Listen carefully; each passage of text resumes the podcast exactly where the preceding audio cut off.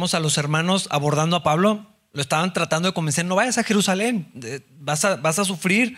No pudieron, obviamente, entonces las cosas siguen su curso. Algunos hermanos van con Pablo, llegan a Jerusalén y todo el mundo lo recibe con, con muchísimo gusto. Uh, que el Señor había estado haciendo por todas partes donde habían viajado, uh, habían llegado los cristianos judíos aquí, aquí en Jerusalén. Y entonces, en un buen sentido, Pablo era como una celebridad. Uh, todos querían verlo, todos querían escuchar de él lo que, lo que estaba pasando en su ministerio. Además eh, de Moisés, ellos han oído que les enseñas que no circunciden a sus hijos ni que practiquen otras costumbres judías. ¿Qué debemos hacer? Seguramente se van a enterar de tu llegada. Después de escuchar este maravilloso reporte eh, de los miles de personas que estaban viniendo a Cristo, las señales, los milagros que Dios estaba haciendo. Iglesias estaban siendo establecidas, estaban creciendo, pero también, eh, según le comentaron a Pablo, pues bueno, miles de judíos acá de este lado del mundo habían creído en, Jesucristo como su Señor. Y esto no era una cosa menor. Ah, finalmente el pueblo de Dios estaba reconociendo el Mesías que, que Dios había enviado. Esto eran muy buenas noticias. Y esto era una carga también para Pablo. Continuamente él oraba y, le pesaba, quiero que mis hermanos conozcan a Cristo, mis compatriotas, eh, mi gente. Vemos que cada que, que llegaba a una ciudad, lo primero era ir a la sinagoga y hablar con ellos y luego ya se iba a los gentiles. Pero esto también despertó grandes preguntas y grandes problemas. Pablo, qué bueno que los gentiles son creyentes ahora. Ah, pero nos llegó el rumor o el chisme que les dices a los judíos allá en Asia y en Grecia que ya no sigan las costumbres judías. Explícanos cómo está eso. ¿Qué debemos hacer con, esta situación? Qué bueno que tenemos una asamblea, necesitamos hablar de esto y tomar decisiones, necesitamos entender lo que Dios está haciendo y lo que tú estás haciendo, porque se van a enterar. Y estos temas valoraban muchas de las leyes y las costumbres judías, obviamente, ah, tenían mucho celo por la ley. Era algo que, tenían arraigado. Hay que recordar lo, importante que era para ellos. Era mucho más que un documento religioso. La identidad de la nación y hasta como individuos estaba íntimamente ligada a la ley. Tampoco era solamente un documento gubernamental era el libro que definía la cultura de toda la nación, las tradiciones familiares, las convicciones personales, la estructura social y muchas cosas estaban en relación a la ley, así funcionaba. Entonces estaban en Cristo, libres de la ley, libres del poder del pecado y de la muerte, primeramente cristianos, hijos de Dios antes que otra cosa, pero finalmente eran judíos. Y esto sí, sí tenía un peso para ellos. Ah, y entonces le comentan a Pablo, los reportes dicen que tú enseñas que, que abandonen la ley de Moisés. Enseñas a los judíos, porque con los gentiles está bien, pero los que son judíos en otras partes del mundo nos dicen que tú dices que ya no practiquen nada de esto. Eran rumores, era falso, no era lo que Pablo estaba diciendo, pero esto, esto se veía muy mal. Ah, básicamente veían a Pablo como antijudío, como un traidor, y que al, decirle a los, judíos, ya no tienen que hacer nada de esto, no era solamente ya no deben de hacerlo, es no lo hagan, no lo vivan, ya, ya o sea, en contra, eh, esto es diferente. Y, esto se veía mal. Oye, pues, ¿qué estás haciendo? Si, o sea, si tú eres judío, ¿por qué estás enseñando a otros que ya no practiquen estas cosas? Y luego le dijeron esto, 23 al 25, queremos que hagas lo siguiente. Hay entre nosotros cuatro hombres que han cumplido su voto, acompáñalos al templo y participa con ellos en la ceremonia de purificación y paga tú los gastos para que se rapen la cabeza según el ritual judío. Entonces todos sabrán que los rumores son falsos y que tú mismo cumples las leyes judías. En cuanto a los creyentes gentiles, ellos deben hacer lo que ya les dijimos en una carta, abstenerse de comer alimentos ofrecidos a ídolos, de consumir sangre o la carne de animales estrangulados y de la inmoralidad sexual. Eso es lo que le piden. Dicen que tú estás en contra, cumple los votos. Es más, págalo tú para que ellos cumplan la tradición. Y Pablo accede a participar de los rituales judíos. Versículo 26. Así que el día siguiente, Pablo fue al templo con los otros hombres. Ya comenzado el ritual de purificación, anunció públicamente la fecha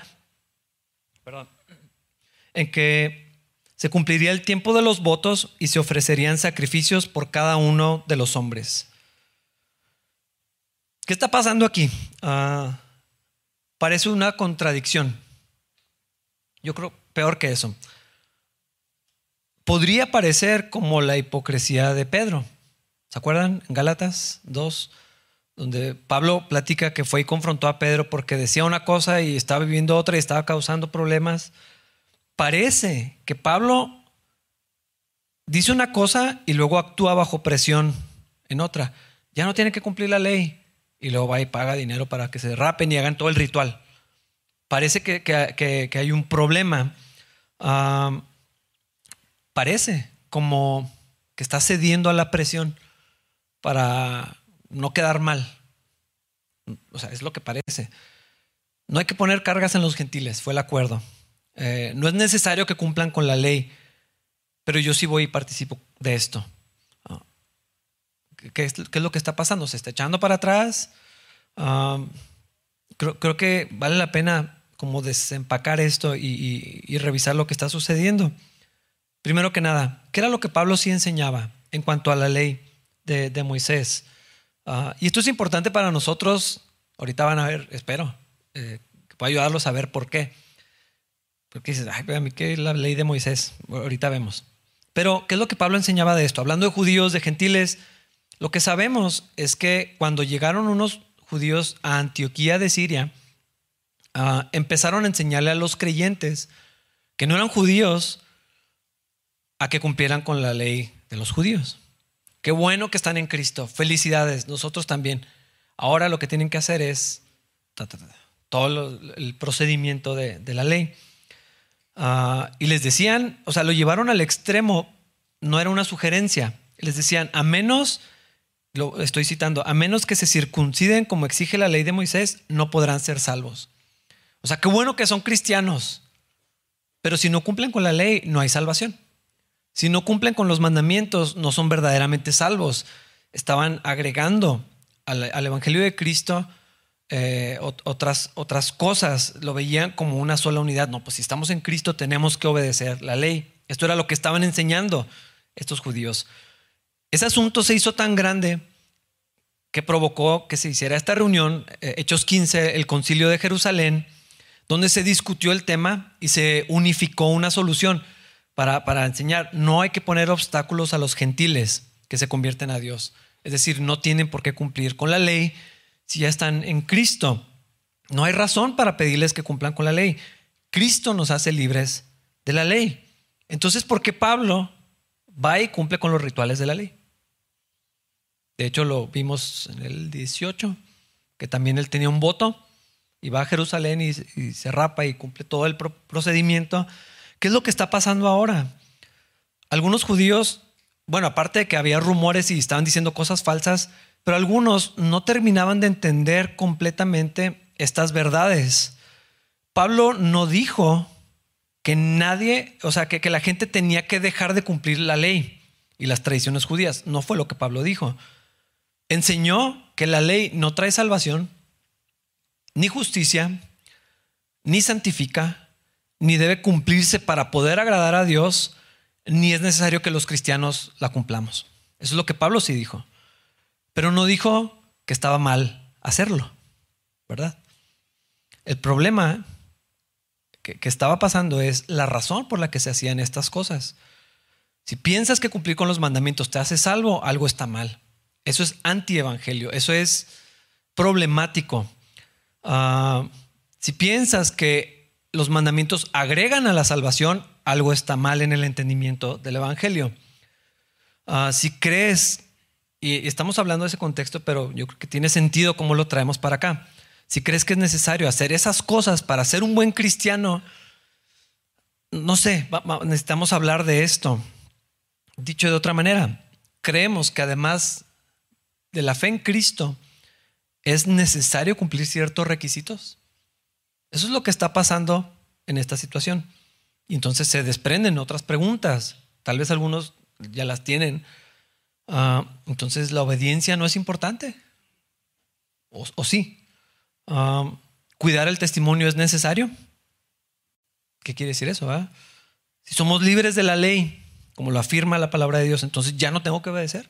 Entonces todo se vale. Entonces no, ¿cómo le hacemos con esto?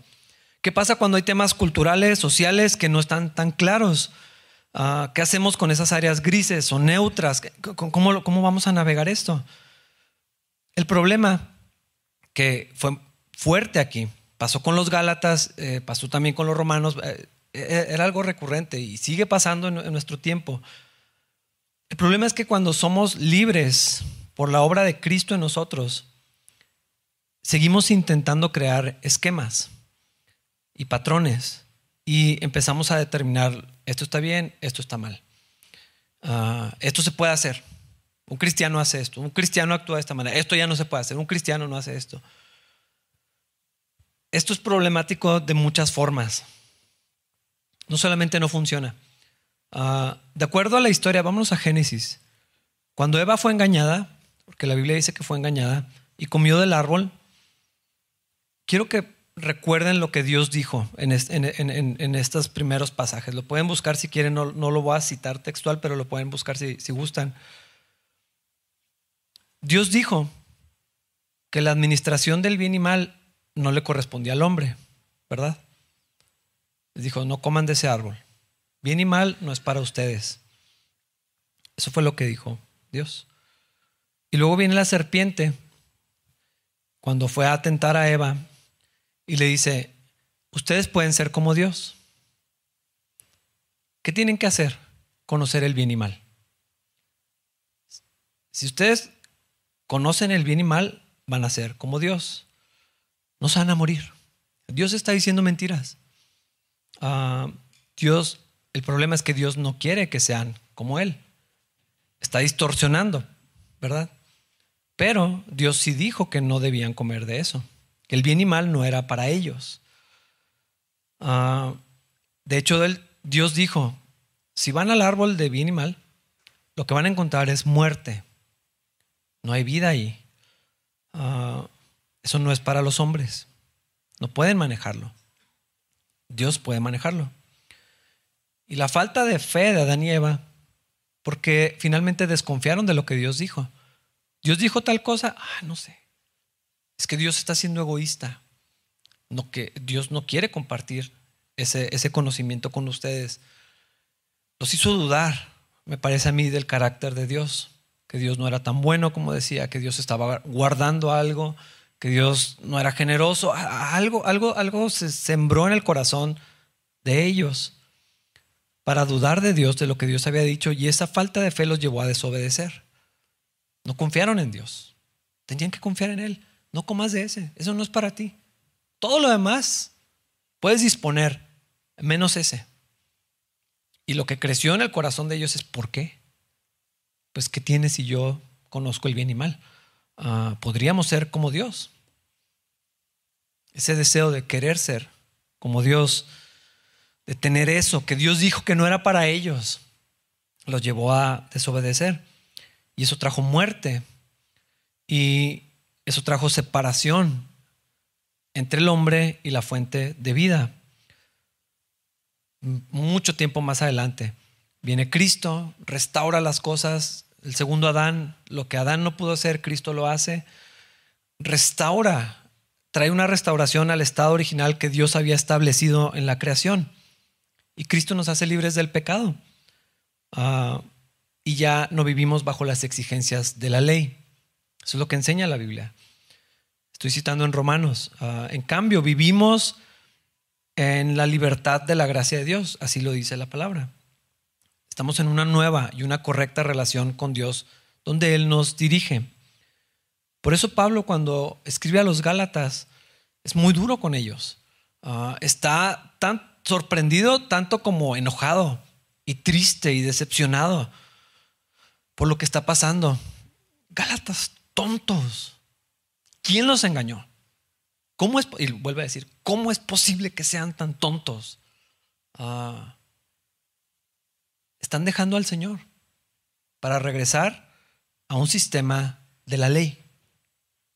La ley enseña, esto es lo que la ley enseña, es mediante la obediencia a la ley que una persona tiene vida. Ah, también, todo esto estoy citando de ahí de Gálatas, si la ley pudiera darnos vida nueva, nosotros podríamos hacernos justos ante Dios por obedecerla. Si la ley trae vida, entonces, ok, cúmplela toda. Y, a ver si encuentras vida allí, si puedes.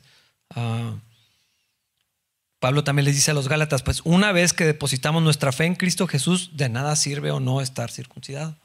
Si ya estamos en Cristo, lo demás no es necesario. Asegúrense de permanecer libres y no se esclavicen de nuevo a la ley. Pues si ustedes pretenden hacerse justos ante Dios por cumplir la ley, han quedado separados de Cristo. Han caído de la gracia de Dios. Con todo esto en mente, ¿Por qué Pablo va y cumple con el ritual? Porque va y paga para que cumplan con el, ritual. ¿Qué, está pasando? O sea, ¿cómo, ¿cómo, Pablo les escribe a los Gálatas? Ya no necesitan esto. Vamos a hacerlo, sí, vamos. Yo los acompaño, yo lo pago. O sea, ¿qué, es lo que está sucediendo? Ah, él, lo hizo también. Hizo un voto de consagración y luego va y lo, cumple. Todo indica Ah, para ver si aclaramos esta confusión, que Pablo estaba de acuerdo que los judíos cumplieran sus votos, hagan sus votos y cúmplanlos. Hagan las cosas que la ley indica, siempre y cuando no pensaran que eso los hacía más justos. Ante Dios. ¿Quieres hacerlo? Hazlo. Pero no hay vida ahí. ¿Estamos de acuerdo? Sí. Esto no es para añadir a la salvación, a la obra de Cristo. No. Ok, estamos, estamos de acuerdo. Uh, y en la carta a los romanos, en el capítulo 14, si quieren ir a sus Biblias, porque ahí sí voy a citar varios pasajes, Pablo habla sobre esto. Ah, miren lo que dice abriendo el capítulo 14, versículo 1. Acepten a los creyentes que son débiles en la fe y no discutan con ellos acerca de lo que ellos consideran bueno o malo. Me pareció muy interesante ver que otra vez hay un conflicto entre la fe y el deseo de las personas de elegir lo que está bien y que está mal. Hay conflicto entre esas dos. Según este pasaje, una persona que no tiene una fe firme discute acerca de lo que está bien o mal. Es que así se hace, es que esto es, no, no, no, eso no es, yo pienso esto, otra cosa. Y Pablo dice, los que tienen una fe débil, no discutan con ellos, no vale la pena, acéptenlos. Déjenlos que crezcan, déjenlos que procesen esas cosas. Sean pacientes con ellos. Versículo 2. Por ejemplo, y empieza a ayudarnos a entender esta idea. Un creyente piensa que está bien comer de todo, pero otro creyente con una conciencia sensible solo come, come solo verduras. Versículo 5 al 6, otro ejemplo. Del mismo modo, algunos piensan que un día es más sagrado que otro. Acuérdense que los judíos tenían muchas fiestas eran importantes todas. Algunos piensan que un día es más sagrado que otro, mientras que otros creen que todos los días son iguales. Cada uno debería estar plenamente convencido que el día que elija es aceptable. Los que adoran al Señor un día en particular lo hacen para honrarlo a Él. Los que comen toda clase de alimentos lo hacen para honrar al Señor, ya que le dan gracias a Dios antes de comer. Y los que se niegan a comer ciertos alimentos también quieren agradar al Señor y le dan gracias a Dios. Más adelante, versículo 14, por la autoridad del Señor Jesús, que ningún alimento en sí mismo está mal. Pero si alguno piensa que está mal comerlo, entonces para esa persona está mal. Déjenlo en paz. ¿Cómo le hacemos para ponernos de acuerdo con esto? Es lo que Pablo quiere llevarnos en este capítulo. Y, y, era el tema que estaba sucediendo. Cumplimos con la ley, no cumplimos con la ley. La tienen que cumplir, no la tienen que cumplir. Está mal si la hago, está mal porque ya eres libre. Este era un conflicto y Pablo escribe para ayudarnos a entender esto. Carta a los Corintios, la primera, también habla sobre este tema. Y lo que el Señor nos dice en este mismo pasaje a través de Pablo, en este mismo capítulo, versículo 4. ¿Quién eres tú para juzgar a los sirvientes de otro? Su amo dirá si, quedan en pie o caen y con la ayuda del Señor quedarán en pie y recibirán la aprobación de Él. Versículo 10. ¿Por qué entonces juzgas a otro creyente? ¿Por qué menosprecias a otro creyente? Recuerda que todos estaremos delante del tribunal de Dios. Versículos 12 y 13. Es cierto, cada uno de nosotros tendrá que responder por sí mismo ante Dios. Así que dejemos de juzgarnos unos a otros. Por el contrario, propónganse vivir de tal manera que no causen tropiezo ni caída a otro creyente. Versículo 17. Pues el reino de Dios no se trata de lo que comemos o lo que bebemos. Y en este caso, ni las fiestas, ni la fecha, ni el ritual, sino de llevar una vida de bondad, paz y alegría en el Espíritu Santo. Versículo 23. Pero si tienes duda, dudas acerca de si debes o no comer algo en particular, entonces es pecado comerlo, pues no eres fiel a tus convicciones. Si haces algo que crees que está mal, pecas. Porque todo tiene que venir de fe. Mi convicción es poner el arbolito de Navidad. Lo voy a poner en fe. Si siento que está mal y venirnos toda la iglesia con un suéter navideño y lo hago, va en contra, o sea, no viene de la fe, va en contra de mi convicción, entonces sí me es pecado. El punto no es si está mal o bien ponerse el suéter o poner el arbolito, es la convicción con la que lo hacemos. Y si lo contrario digo, yo pienso que está mal, no lo voy a hacer. Qué bueno, gloria a Dios por eso también. Es lo que está diciendo Pablo aquí. Eh, vamos a cumplir el voto, hazlo por fe. Hazlo en fe, ofrécele al Señor lo que tú quieras. Pablo lo hizo. Es que no estamos para cumplir con los rituales. No lo hagas. No lo hagas en fe. Hazlo para el Señor. Eso es lo que está pasando aquí. Y no solamente era que había malentendidos, de fondo sí había como esa tensión. Tenemos que hacer o no tenemos que hacer, es que ellos están haciendo y nosotros no. Y, oye, pues si nosotros dejamos de hacer estas cosas, ¿por qué no los demás no la dejan de hacer? La obediencia al Señor viene de la fe y viene de acuerdo a lo que estamos leyendo de, una fe individual, ah, de esa relación cercana que cada uno de nosotros debe tener con el Señor. Yo pienso que a veces queremos hacer de la libertad otra ley. ¿A, qué me refiero? Nos molesta cuando alguien es muy conservador mm, o demasiado liberal. Cualquiera es lo mismo que está pasando en Romanos 14. Es que nosotros no comemos carne sacrificada, nosotros sí comemos. Y Pablo dice, no se juzguen ni se menosprecien. El que se la come, qué bueno, el que no también. Eso es lo que está diciendo. Porque nuestra propia convicción muchas veces no brota de una relación con Dios. Ah, tiene que ser individual. El problema es que a veces no tenemos esa relación cercana con Dios. Y entonces es más cómodo hacer esquemas. Todos parejo, todos iguales. Sí sería más fácil. Ah, así no tienes que orar ni buscar a Dios. Nomás dime. Me acuerdo una persona, un amigo mío que dice, ya dime nomás qué tengo que hacer. Pues, no sé, pues ora, busca al Señor. Y me, así me dijo, es que sería más fácil si tú me dices. Y yo, pues sí, pero yo no quiero ese problema. Es tuyo. nos inclinamos a depender, a descansar en, los sistemas y por eso ponemos estándares a los demás. Como que, eh, no sé, a algunos les estorba la ley, a otros les estorba la libertad. Hay gente que quiere que otros sean más libres. Mm, mal hacerlo. Ah, o cualquier otra cosa. Es como otra ley. O sea, otra imposición. Ahora tienes que ser libre. Y tienes que vivir en libertad como yo. Ah, no es la de Moisés, pero, pero también somos los verdaderos cristianos que sí entienden la libertad. Queremos que todos vivan como nosotros. Ah, ya no hacemos esas cosas que los cristianos religiosos o tradicionales hacen. Todos tienen que ser como nosotros. Es otra ley igual de dañina, igual de inútil. No hay vida tampoco ahí. Cristianos que quieren que otros sean conservadores como ellos o cristianos que quieran que los demás sean libres como ellos. Es la misma persona, de acuerdo a Romanos 14. Uno es débil en la fe porque no, vive en la libertad que Cristo nos, da. Ah, y alguien que no termina de estar firme en esa fe para vivir la libertad del Señor, muchas veces estorba a que otros la vivan. Les incomoda. Y es que yo, yo dejé estas cosas. Por lo tanto, todos deberían de dejarlas. O yo hago estas cosas, por lo tanto, todos deberían de hacerlas. Yo ya no hago esas cosas, por lo tanto, todos deberían de no hacerlas. Lo curioso es que sí causa como un conflicto interior. Ah, creo que a veces es porque no tenemos una convicción. O queremos que todos tengan la misma convicción. Como que hay seguridad en eso. Nos sentimos afirmados. Si los demás hacen lo que yo, entonces, ah, entonces yo tenía razón. Ah, pero creo que Dios nos da otra cosa.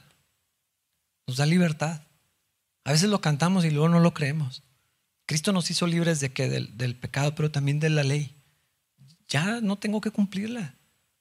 Somos libres de eso. E, no hay vida allí. Ah, creo que sí podemos aprender y Dios quiere que aprendamos a escuchar de Él, caminar con Él, disfrutar de Él. Es lo primero en el catecismo de Westminster, cuando menos. ¿Cuál es la meta principal del hombre? Vivir para la gloria de Dios y muchos dicen, sí, amén. Pero me encanta que dice, y disfrutar de Él para siempre. Y muchos no conocen esa parte de disfrutar del Señor, de la vida que Dios nos da. Pero entonces no tiene que haber obediencia. Si alguien me pregunta eso, sí le voy a voltear los ojos así hasta que me vea el cerebro. No es lo que estoy diciendo. Ni la Biblia dice nada como eso. Para nada dice, obvio no. Pablo le dice varias veces, entonces vamos a usar la libertad para darle rienda suelta. No, esa no es la libertad. Eso es otra cosa. Es que si enseñamos de esto, la gente se va a locar. Pues yo, no, yo qué sé, ¿no? Gracias a Dios no nos corresponde decidir eso. Y tal vez hasta es necesario que se revele algunas cosas. Lo mencionaba hace dos semanas la libertad sí como que no es una prueba, pero sí revela muchas cosas. Y usé el carrito, perdón, el ejemplo del carrito del súper, ¿se acuerdan? No tienes que hacerlo. Nadie te va a multar, nadie te va a regañar. Tal vez sí te van a juzgar, pero no te vas a dar cuenta. Lo puedes dejar a medio estacionamiento, no hay problemas. ¿Qué vas a hacer con tu libertad? La verdadera libertad nos permite andar con el Señor. Y claro que vamos a obedecer. Somos libres para hacerlo puedo hacer lo que Dios quiere que haga. Puedo escuchar de Él y, puedo caminar en eso y puedo vivir en la santidad que Él me da. Y eso inevitablemente va a dejar un buen testimonio y un buen ejemplo y hasta un legado. Pero no lo estoy buscando, eso pasa. Yo creo que Dios quiere que aprendamos a vivir en esa libertad que Él nos dio. Ese es el Evangelio. Somos libres para amar al Señor, para conocerlo, para caminar con Él. Pero era muy conflictivo. Es que la ley, y es que los gentiles, y es que los, o sea, estaban como todos confundidos. Y luego todavía con rumores, pues peor. Pablo está en contra de nosotros. Pablo no quiere que hagamos nada. Pablo dice que está mal que vayamos y cumplamos con el voto. Y Pablo dice, no, no es cierto, vamos. Si lo quieres hacer, hazlo en fe. Y los que no lo quieren hacer, pues no, no se coman la carne sacrificada a los ídolos. Está bien, tengan su convicción. Escuchen de Dios en esto. Ah pero el contexto y la cultura permeaba inevitablemente y tenían que aprender a andar en esta, en esta vida que el Señor les da. Ah, Pablo no vio nada antievangelio en todo esto y por eso participó con ellos. No vio que atentara contra el mensaje de Cristo y por eso fue. Cuando sí lo vio, lo dijo. Entonces, por si alguien tenía dudas de lo que está pasando, espero que esto les ayude a entender ¿Qué es lo que está haciendo Pablo? Versículos 27 al 29. Cuando estaban por cumplirse los siete días del voto, unos judíos de la provincia de Asia vieron a Pablo en el templo e incitaron a una turba en su contra. Lo agarraron mientras gritaban, hombres de Israel, ayúdenos. Este es el hombre que predica en contra de nuestro pueblo en todas partes y les dice a todos que desobedezcan las leyes judías. Habla en contra del templo y hasta profana este lugar santo llevando gentiles adentro. Pues más temprano, ese mismo día, lo habían visto en la ciudad con Trófimo, un gentil de Éfeso, y supusieron que Pablo lo había llevado al templo. Pablo no dijo nada de esto. No predicaba en contra de los judíos, ni les decía que desobedecieran la ley, eh, ni hablaba en contra del templo, ni nada similar. Es más, ni siquiera les constaba que había metido a los gentiles al templo, pero dijeron, ah, si anda con ellos, seguramente está profanando el templo. Ya era el celo religioso, era ya esa cosa, y luego imagínense, celo religioso y luego una turba iracunda, pues no, un desastre, otra vez, caótico, eh, una terrible combinación, y ya están, ayúdenos, porque este está en contra de nosotros. Y luego, pues bueno, problemas. Versículos 30 al 32. Toda la ciudad fue estremecida por estas acusaciones, obviamente, y se desencadenó un gran disturbio. Agarraron a Pablo y lo arrastraron fuera del templo e inmediatamente cerraron las puertas detrás de él. Cuando estaban a punto de matarlo, le llegó al comandante del regimiento romano la noticia de que toda Jerusalén estaba alborotada. De inmediato el comandante llamó a sus soldados y oficiales y corrió entre la multitud. Cuando la turba vio que venían el comandante y las tropas, dejaron de golpear a Pablo. Otra vez, otro disturbio, caos, gente enojada. Todo era un tema religioso, o sea, tan fuerte era lo que sacudía esto. Y luego alguien le prende así, le echa gasolina al fuego. Pablo está en contra de nosotros. Me, llama la atención como dice, Ay, ¿dónde está? Bueno, todo fue trastornado, la ciudad fue estremecida. O sea, todo el mundo, ¿cómo que Pablo está diciendo estas cosas? Lo están golpeando, están a punto de matarlo, llegan los soldados y, entonces apenas ahí dejan de, hacerlo. Ah, evidentemente nadie quería meterse en problemas con el imperio romano y sufrir las consecuencias de la ley romana. Ah, y gracias a Dios, pues todavía no era el tiempo de, Pablo de morir, pero pues ya lo estaban golpeando y cárcel y vienen viene muchas cosas más para él. Versículos 33 al 36. Luego el comandante lo arrestó y ordenó que lo sujetaran con dos cadenas. Le preguntó a la multitud quién era él y qué había hecho. Unos gritaban una cosa y otros otra. Como no pudo averiguar la verdad, entre todo el alboroto y la confusión, ordenó que llevaran a Pablo a la fortaleza. Cuando Pablo llegó a las escaleras, la turba se puso tan violenta que los soldados tuvieron que levantarlo sobre sus hombros para protegerlo. Y la multitud seguía gritando desde atrás, mátenlo, mátenlo.